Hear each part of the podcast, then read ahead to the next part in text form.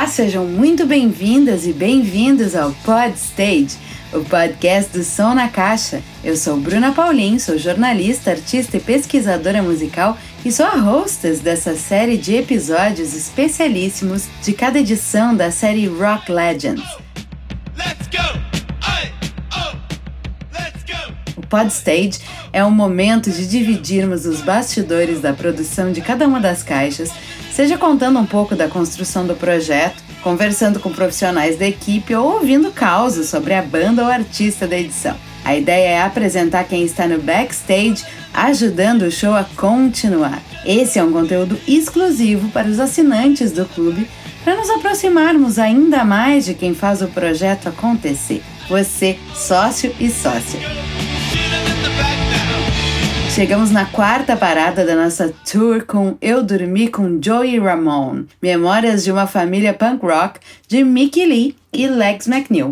Através do ponto de vista de Mickey, que é irmão do Joey Ramone, a gente embarca num relato minucioso sobre a história dos Ramones e de Joey e de quem foi uma testemunha de toda a história do grupo. O coautor do livro é Lex McNeil, o mesmo do clássico Mate-me, por favor, uma história sem censura do punk. E hoje a gente conversa com alguém que conviveu bastante com o Mickey durante o lançamento da primeira edição desse livro no Brasil, o editor Gustavo Faraon, da editora Dublinense, que lançou a publicação em 2012 e que depois passou a bola para Belas Letras. A gente vai saber exatamente como é que rolou essa história, inclusive.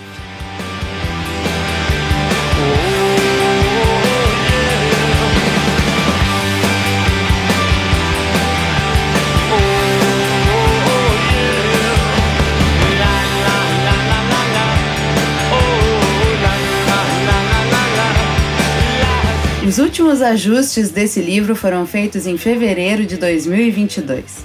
E foi também no mês de fevereiro, mais 20 anos antes, que saiu o primeiro e maravilhoso álbum solo de Joey Ramone, Don't Worry About Me. O disco póstumo, como se sabe, pois infelizmente Joey tinha nos deixado em 2001.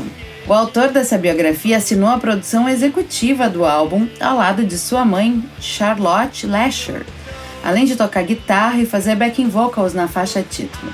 Dez anos depois, outro material póstumo foi lançado, You Know.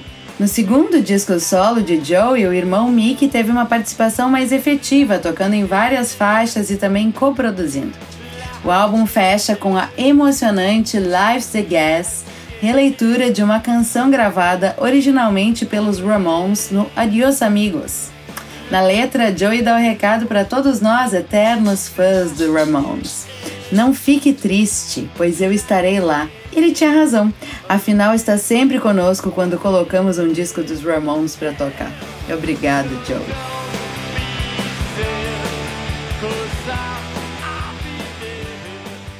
Gustavo Faraó, seja muito bem-vindo ao Pod Stage. Obrigado, Bruna. Valeu por me receber, obrigado pelo convite para conversar sobre esse livro que é muito interessante, sobre a produção dele que foi tão interessante quanto o que tem dentro dele. e a gente que agradece que tu aceitou esse convite, situando você assinante do Som na Caixa, a primeira edição de Eu Dormi com Joey Ramon no Brasil não foi editada pela Belas Letras, ela foi editada pela Dublinense. O Gustavo é editor da Dublinense e por isso que hoje ele é o nosso convidado aqui do programa para contar um pouquinho para a gente exatamente como foi a feitura do livro e como foi lançar o livro tendo o Mickey junto, participando desse processo, né? Gustavo, como é que esse livro chega até você? Ele foi lançado em 2013, mas a gente sabe que esse processo pré-nascimento ele, é, ele é muito mais longo, assim. Então eu queria que tu contasse um pouquinho de como o livro chega até vocês. Pois é, o livro é de 2013, mas o livro começa a ser feito em 2012. Até que ele não foi um processo muito longo, porque ele foi tudo muito estranho, tá? Vou contar para vocês. Esse foi o primeiro livro uh, de música que a gente publicou. E ele chegou até mim de uma maneira muito inusitada, que foi através de um amigo jornalista que me disse que uma outra amiga jornalista tinha o contato do irmão do Joey Ramone que queria lançar um livro e perguntou se podia botar em contato comigo. Eu, obviamente, não acreditei em nada. Achei que era uma grande confusão, mas né, o nosso trabalho é um pouco de, ok, vamos ver até onde isso vai e tal. E tantas vezes as coisas né, não acontecem ou não chegam a lugar nenhum, mas dessa vez acabou acontecendo. E foi isso mesmo. Era uma, uma menina que tinha realmente o contato do Mickey Lee, que disse que estava tentando ajudar ele porque ele era um amigo e não sei o quê, e me colocou em contato e realmente me colocou em contato e nasceu assim uma coisa totalmente fortuita, totalmente pelo acaso, né? E aí, quando eu vi, eu estava conversando com o, o Mickey Lee, uh, e a gente né, conversando pelo telefone, ele me explicando né, o que que era, o que que não era, e ele tem um jeito assim muito, como é que eu vou dizer, muito intenso. Ele é uma pessoa muito intensa. Então, quando eu vi, era assim, todo dia, uma hora e meia no telefone com o cara, e queria saber se podia isso, queria saber se podia aquilo e tal. E eu nem tinha conseguido ler o livro ainda. E aí, bom, já era um sinal do que estava por vir, né? Mas foi assim que começou. Foi uma indicação de uma indicação de uma indicação e, e por sorte chegou até as minhas mãos o livro. É tipo, eu tenho um amigo para te apresentar que tu é. nunca acredita que vai dar em nada. É o verdadeiro. É, é isso aí. É isso aí. E foi exatamente assim, né? É uma história quase impossível, mas foi o que aconteceu. Hum, que loucura. Como é que foi, então, o processo mesmo de edição, tradução uh, para o português, assim? O Mickey se envolveu nisso ou ele deixou vocês à vontade para trabalhar? Teve hum. alguma dificuldade por conta de algum conteúdo? Ah, teve muitas, muitas pequenas tretas assim. A primeira é que para conseguir os direitos, né, o bom, o Gustavo Gertler, o meu xará aí da Belas Letras sabe bem, né? A agência que representa o Mickey é uma agência muito grande dos Estados Unidos, está acostumada com trabalhar com coisas muito grandes, com empresas muito grandes, com muita grana. E aqui entre nós, já que né, só entre amigos aqui, a Dublinense não é exatamente aquela empresa gigantesca que jorra dinheiro por todo lado tal. Então a primeira coisa foi que, para conseguir fechar com o representante do Mickey Lee, porque é também o representante do coautor, que é o Legs McNeil, eu precisei já da ajuda do, do Mickey Lee, porque os caras nem respondiam, assim. Ah, coisa pequena não vale nem eu responder o e-mail, aquela coisa assim. Então aí para conseguir os direitos já foi um, uma certa dor de cabeça, teve que ter muita intermediação, teve que ter assim muita conversa, mas beleza, deu certo. E uma vez que a gente né, conseguiu, a gente estava com os direitos, aí a gente foi para tradução e aí começaram um monte de, de pequenas né, polêmicas, porque tem termos que a gente, vocês vão ver no livro, né? Vão ver ou já viram, não sei, depende de quem é que estiver nos ouvindo. Ah, depende do ponto em que estão os leitores, né? Cada um tem é. um ritmo no clube. Eu ainda tô assim, cheguei na tô nas primeiras 100 páginas, quase passando é. as primeiras 100 páginas. Mas tem termos que a gente a gente decidiu, por exemplo, não traduzir. Sim. Né? Então eu me lembro, por exemplo, que a gente tinha conversas, né? O tradutor, o Wilton Lima, que é um, é um grande amigo meu e também conhece muito de música e tal. Assim, como é que tu traduz downstroke? Tu não traduz downstroke, né? Tu pode explicar o que é, tu pode explicar, mas seria uma explicação também muito estranha e tal. Então o livro de música ele sempre traz consigo algumas algumas escolhas que são necessariamente diferentes de uma escolha de uma tradução literária, que é o que a gente mais publica na Dublinense, por exemplo. Sim. Né? Então a gente tem que levar mais em conta quem vai ler o livro, que é um livro mais de fã, de gente que está interessada em música, que gente que eventualmente já conhece música, que não teria problema em pesquisar um termo em inglês se ele tiver ligado à música e ele for uma coisa, sei lá, coerente dentro do, do que a gente está contando e tal. Então foi assim, uma série de de termos, agora eu me lembrei desse especificamente, mas teve outros mas termos. Mas é um bom que, exemplo. É, que a gente acabou, né, debatia, debatia, debatia, debatia. E aí depois lá pelas tantas eu me lembro que tinha o Mickey Lee lá pelas tantas ele pegou a tradução do livro também passou para sei lá quem ler para ele ver se estava boa ou não. Sei lá quem é que ele pegou a pessoa sei lá, achou um cara na meio da rua e deu pro cara ler. E aí chegou, sei lá, umas perguntas sem, nem, sem pé nem cabeça, umas questões assim de quem não entende absolutamente nada. E depois a gente teve que, né, conversar e explicar tudo de novo, tudo que a gente já tinha debatido e tudo mais. Né? Mas acho que também faz parte essa, digamos assim, manutenção do autor no sentido de deixar ele confortável e, e deixar ele calmo de saber que o trabalho foi feito né, com o zelo necessário e tudo mais que mais que teve de, do processo de, de produção, né? Teve também uma, uma grande dificuldade com as imagens, porque o Mickey Lee passou as imagens que ele gostaria de ter, a gente fez um caderno de imagens. E aí, na hora de publicar o livro, né? Ah, vamos publicar, vamos pegar a autorização, quem é o dono dessa imagem. E aí era tudo assim: ah, essa foto foi batida pela ex-namorada do Joey. Essa foto foi batida por uma ex-namorada minha que agora me odeia e quer me matar.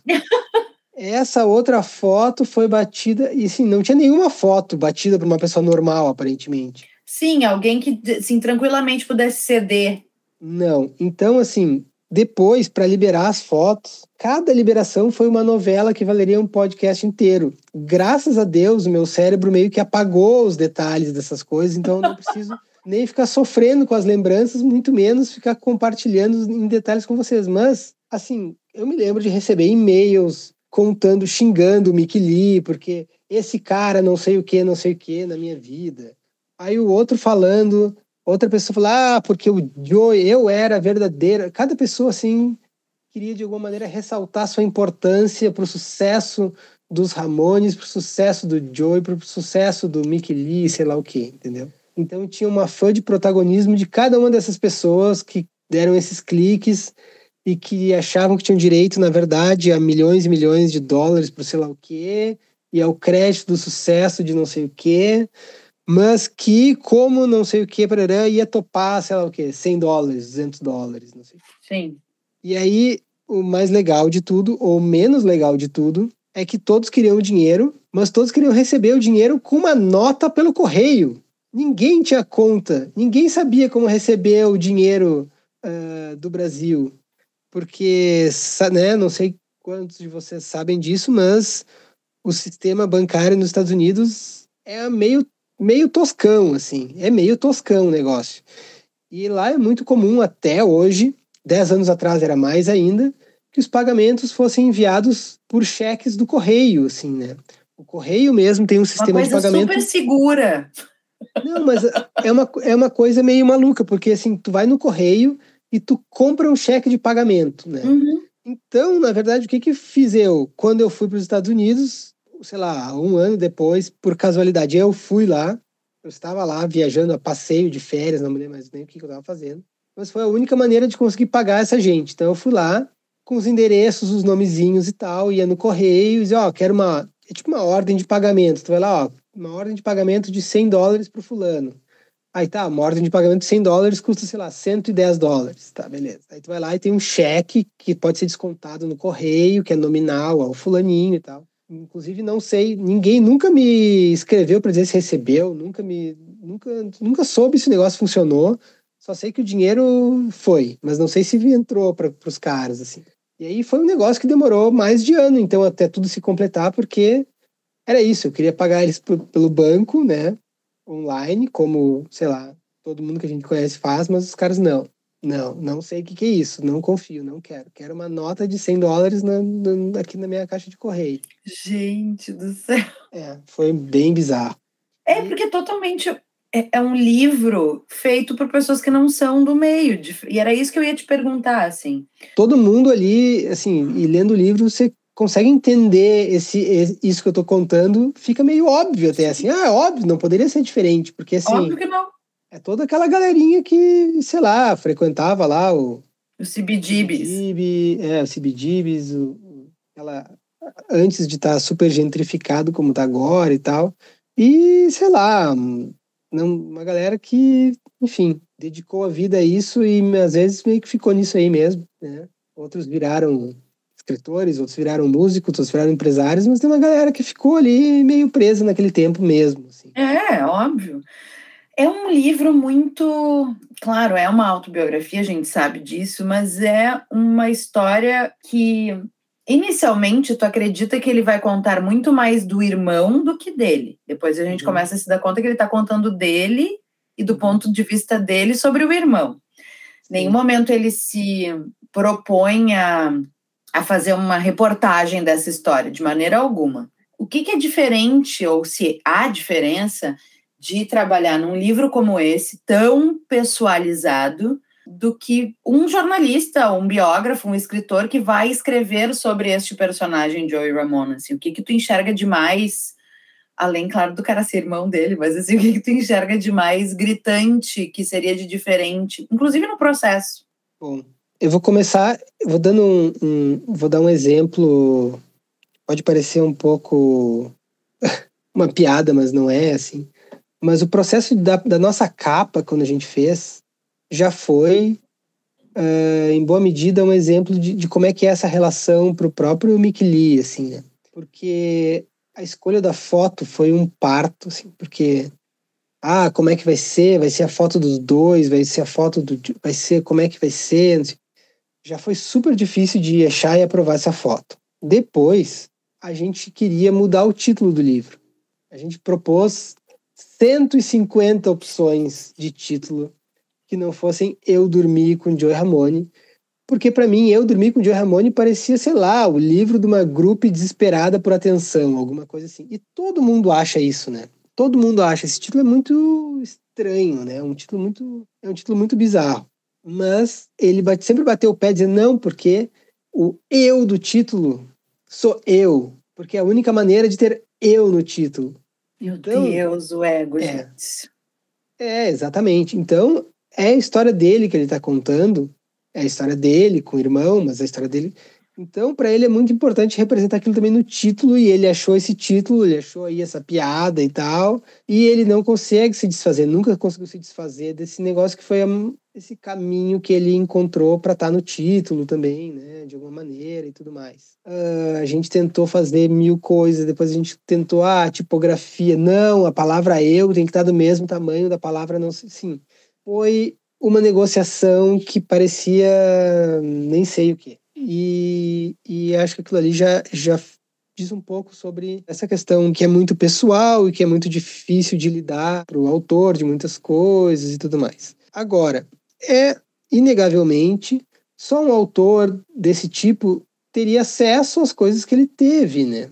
Então, é uma história que ele é contada de uma maneira diferente, porque é contada de uma perspectiva que ninguém mais tem. A gente fica sabendo de muitas coisas apenas do Mickey Lee, que não tem necessariamente a ver com a trajetória do Joey, mas nos ajudam a entender também o Joey, né? Sim. É, é interessante isso, porque paralelamente que tu vê assim, tudo que o irmão, né, tudo que o Mickey dizia que ele era bom, como ele era melhor guitarrista que todo mundo, como ele era melhor músico que todo mundo. Melhor mas, aluno na escola. Melhor aluno, mas ele não chegou lá, né? Ele não fez parte. Tanto é que ele, ele lançou quis. um livro com o nome do irmão para poder ser lido. É.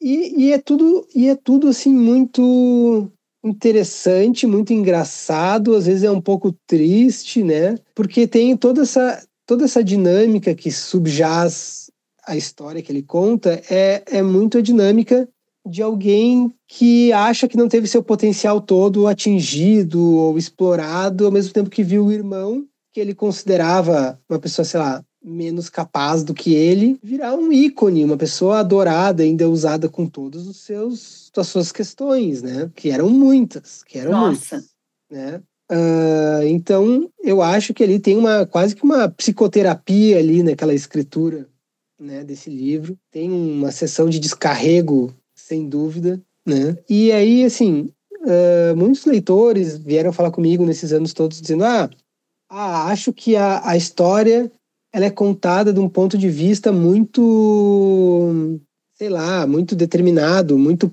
pró-Mickey, muito claro, né? Ele que escreveu. Sim.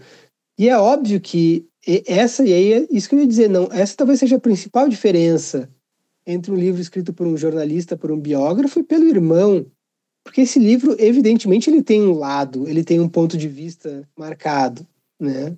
Ele não está ali para ouvir todos os lados, para criar um, fazer uma coisa balanceada, nem nada disso. Ele está ali para dar o depoimento dele, para contar a história do jeito que ele entende que aconteceu, do ponto de vista que ele tem, da maneira que ele consegue dar. Assim. E, na verdade, eu acho isso uma coisa muito rica, né? Principalmente se você já conhece a história por outro ponto de vista, se você já conhece um, ou um pouco mais da história e tal. É um livro que ele nunca se pretende ser colocado ali como a verdade, mas ele é, ele é uma contribuição incrível para você conseguir ver muito, com muito mais profundidade a história da banda, dos Ramones, do Joey, da família. E, sobretudo, o que eu acho mais interessante e mais legal de tudo, não é a história da, digamos assim, da, da parte final da vida do Joey, que eu já achei muito interessante, mas do próprio surgimento da banda, daquela dinâmica escolar, né, daquele, daquele subúrbio em que eles viviam, daquela tentativa do Joey de, de crescer, de ficar independente, meio daquela maneira maluca, meio aos trancos e barrancos e tal. Eu acho aquilo muito legal, e,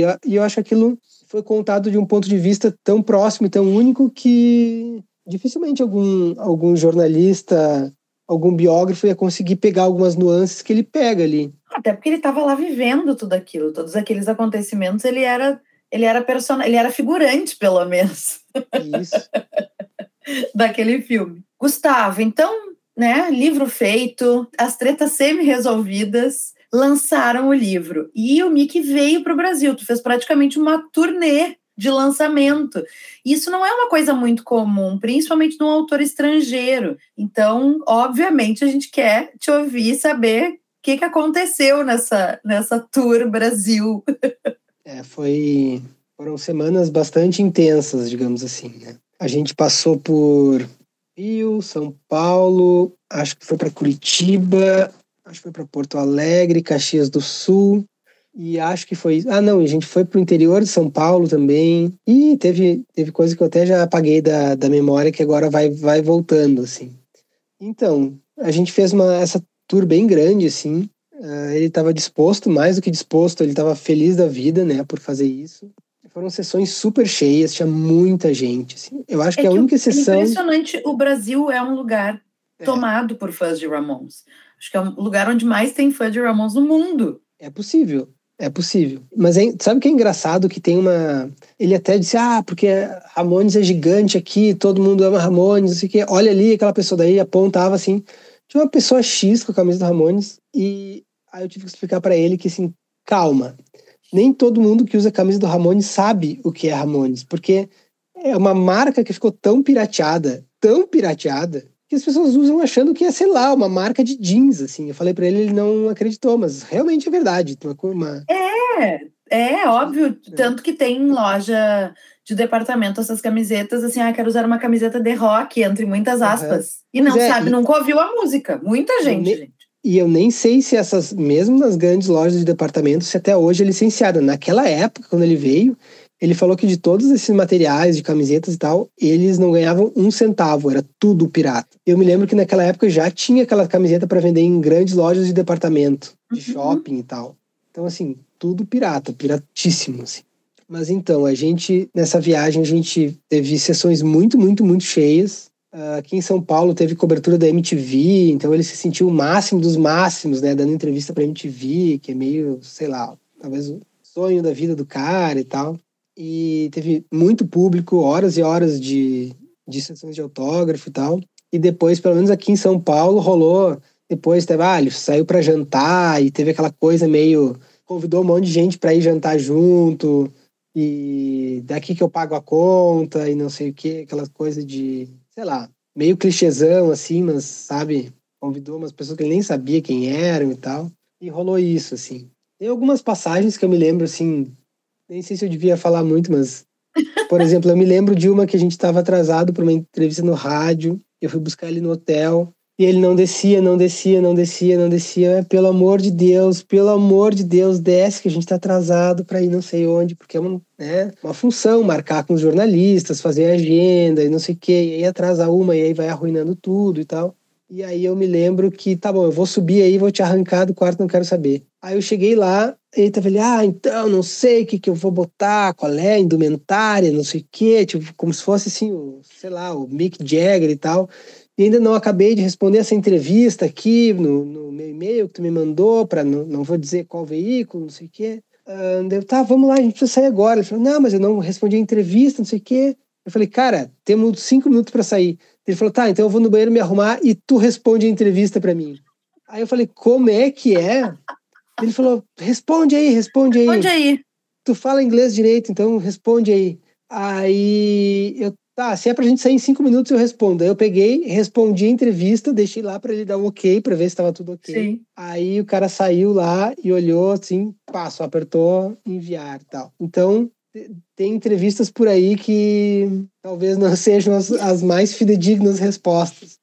Mas tu sabe que assim, eu trabalho bastante com assessoria de imprensa. Quando tu começa a acompanhar, quando tu faz, por exemplo, uma tour ou acompanhar o artista numa cidade onde tu faz bastante entrevistas, chega uma hora que tu responde tranquilamente pelo artista, porque as perguntas são raras às vezes, vão ser um pouquinho mais diferentes. Então assim, se as pessoas não perguntarem da vida pessoal, do livro tu vai saber responder, porque tu já ouviu ele respondendo, já tá ali. Pode ser. Eu, eu, eu, trabalho com a Denise Fraga bastante quando ela vem para Porto Alegre e eu, e eu mexo com ela, assim. Tem algumas entrevistas que eu já poderia responder por ela tranquilamente. Mas pela quinta, sexta vez eu já estou acostumada. É, mas assim, não tenho muito orgulho do que eu fiz, mas eu fui obrigado para não arruinar mais ainda a minha vida e minha agenda. Sim. E depois a gente, né, eu me lembro, por exemplo, na ida para Caxias do Sul, a gente foi de Porto Alegre, e eu me lembro que, né, a gente pegou um voo para Porto Alegre, e daí eu fui pegar um carro emprestado em Porto Alegre para levar ele até Caxias do Sul. E aí eu peguei o carro da minha avó que mora em Porto Alegre para levar ele para Caxias do Sul. E era um carro novinho que a minha avó tinha comprado, tinha pego, sei lá o quê. E aí ele perguntou: "Ah, não tem problema de eu fumar dentro do carro?" Eu falei: "Tem, Claro que tem, tu não vai fumar dentro desse carro, mas nem a pau. E aí ele, não, mas por que não? Não sei o quê. E aí eu me lembro da gente bater boca, falei, não vai fumar aqui, cara, não vai fumar, não vai fumar. E aí eu me lembro de, de Porto Alegre, Caxias, levar horas e horas, porque a cada 15 minutos eu tinha que parar o carro pro cara fumar. E aí foi. O que já é para você que está nos escutando e não sabe a distância, mais ou menos umas duas a três horas de carro. Já não é uma viagem assim super curtinha. É. Parando a cada 15 minutos para fumar leva seis. É, então teve assim, pelo menos na minha memória, era cada, cada 10 quilômetros uma parada para uma, uma tragada e tal. E aí não adianta, né? Porque quem não fuma, quer dizer, quem fuma não entende que. Tipo, a pessoa tá fumando e entra dentro do carro, ficava um cheiro de cigarro né? Depois tive que mandar lavar, desinfetar o carro antes de devolver. Pobre da avó. Pobre da avó. Pegou um carro novo, achou que estava emprestando para sei lá o quê. Mas aí tinha um monte dessas pequenas coisas de, assim, a gente foi para Americana também fazer um, um, lançamento, que era um lançamento num show. Então era um show do Mick Lee de, de, dele, com uma banda. Quem tocava com ele era uma banda cover de Ramones aqui de Americana. Beleza, fomos lá. A gente fez camiseta, fez não sei o quê. Isso tem aquela ida para Americana para fazer o lançamento do livro lá e ir no show dele, não sei o quê. No, no dicionário de gírias porto-alegrenses, quando alguém fala indiada, roubada, não sei o que que é, a descrição daquele negócio tem que estar tá lá, né? Não sei como é que, qual é o termo que se usa hoje para para esse tipo de furada, sei lá. Mas assim, dirigir até de madrugada para chegar num negócio, era no fim do mundo, do, sei lá, do negócio de show. E aí eu não me lembro se estava frio, chovendo, tinha ninguém. Daí a gente foi até a Americana, até a, o Quinto dos Infernos da, de Americana, que era no, fora da cidade, num, um negócio underground que a gente achou que ia ter um milhão de pessoas tinha, sei lá, 15 pessoas nos esperando e tal. E não pagantes de... ainda, era só convidado. É, e aí depois, é, exatamente. E aí depois ainda pegar a estrada de volta, morto de cansado de madrugada e tal. Enfim, tudo a gente fez um pouco para tentar divulgar o livro, inclusive algumas coisas bem rock and roll, tipo e ouvir umas músicas com 15 pessoas em americano, mas valeu. É, uma turnê. Viver, tu viveu uma turnê real oficial mesmo, que não tivesse música todos os dias. A coisa do, do viajado pegar a estrada, do perrengue, do chegar num lugar e ter 15 pessoas, de Sim. ter que atender a imprensa. Em algum momento ele se indispôs com alguém de imprensa, por exemplo, ou não? Não, não. Tu sabe que ele, é ele ficava muito feliz com, com qualquer oportunidade de, de falar sobre a história dele, do livro, assim a gente deu entrevista para rádios super alternativas, né? Rádios grandes, mas rádios super alternativas e, e, e ele ficava super feliz de, de, de, atender todo mundo, isso de verdade, assim, ele gostava muito e ficou super feliz com a atenção que o livro dele recebeu, uh, então não, assim, ele não, não tinha nesse sentido nenhum estrelismo, assim, né? ele ficava reclamando de umas coisas, resmungava, sei lá, inventava algum motivo para reclamar e tudo bem, a gente contornava e tal, mas com os jornalistas, com os, pessoal de podcast, todo mundo que teve contato com ele, ele tratava muito bem, porque ele ficava genuinamente feliz de estar tá recebendo atenção. E aí, depois disso, tu não quisesse renovar os direitos? O que, que rolou? Como é que rola essa, essa passagem da Dublinense para Belas Letras? Não, então, o que, que, o que, que acontece? A gente, na Dublinense, quando a gente publica esse livro, a gente estava numa fase da, da editora de experimentar com muitos gêneros literários. A gente estava super aberto, a gente estava publicando até livros de negócios, livro de, esse foi o primeiro livro de música, livro de esporte. A gente estava numa fase de experimentação. E a licença desse livro de oito anos expira no momento em que a gente, a editora já estava mais consolidada como uma editora de literatura. Né? Os livros de música tiveram um papel super importante para a editora na nossa história, mas não era um gênero que a gente gostaria de continuar publicando porque não, não fazia mais sentido para o nosso desenho de futuro, vamos dizer assim. Então, o que eu faço, na verdade, né, se faz muito no meio editorial, acho que os leitores talvez não saibam, mas nós editores a gente tem amigos e editoras que a gente admira e a gente quando tem um projeto legal que não cabe na nossa editora, mas que a gente acha que pode ser legal, a gente sempre tenta encaixar em algum lugar que possa ter acesso, que as pessoas possam continuar tendo acesso ao livro, que o livro possa ser bem feito, bem divulgado, bem vendido e tudo mais. Então, quando chegou a hora que expirou a licença do, do livro,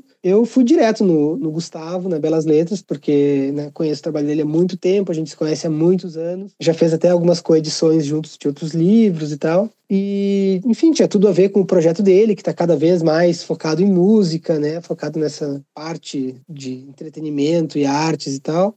E para mim foi meio natural, assim, que, que passasse o livro para ele, que ele pudesse, enfim, continuar levando essa história para os leitores brasileiros. E claro, né, não esquecendo que esse livro já foi publicado no Brasil, mas foi publicado 10 anos atrás. E tem uma questão geracional também, né? Os fãs de bandas de música e tal, eles vão sempre se renovando, ainda mais para bandas tão importantes. Então, talvez algumas pessoas que são muito fãs agora do Joey, do Ramones, talvez quando o livro foi lançado eles tivessem 10 anos, 12 anos e não tivessem ainda conhecido a banda, ou acesso ao livro, ou interesse. Então é importante que esse livro continue no mercado, é importante que ele chegue a mais gente, né? Claro, sem dúvida alguma. E é isso, tem muito essa coisa das gerações, inclusive o interesse da pessoa naquele momento. Ah, nesse momento aqui eu não tô lendo biografia, ou não tô lendo sobre música, tô, sei lá, escrevendo mestrado em física. Isso, exatamente. Agora eu quero ler isso e não tem mais. Então isso é muito legal, assim, né? E a própria coisa que a gente sabe que livros, assim como discos, se não são reeditados, acabam desaparecendo. Quem tem não se desfaz, as cópias vão sumindo e, inclusive, vão subindo de preço. Você que está nos escutando, a gente, antes aqui de começar a entrevista, a gente deu um Google e descobriu que o Eu Dormi com Joe Ramon, a edição da Dublinense, está custando por aí, edição usada, 340 reais. Gustavo, inclusive, disse que vai colocar o dele à venda. Ia ter guardado uma caixinha aqui de, de sobras para ficar rico. Gustavo, muito, muito obrigada por esse papo, por trazer um pouquinho da história, dessa história e compartilhar com a gente, contar um pouquinho do teu trabalho. Microfones sempre abertos para ti aqui no Podstage. Valeu, valeu o convite, Bruna. Deixar um abraço aí então para os leitores da Belas Letras e para a turma toda da editora aí também. Gosto muito de vocês. Valeu.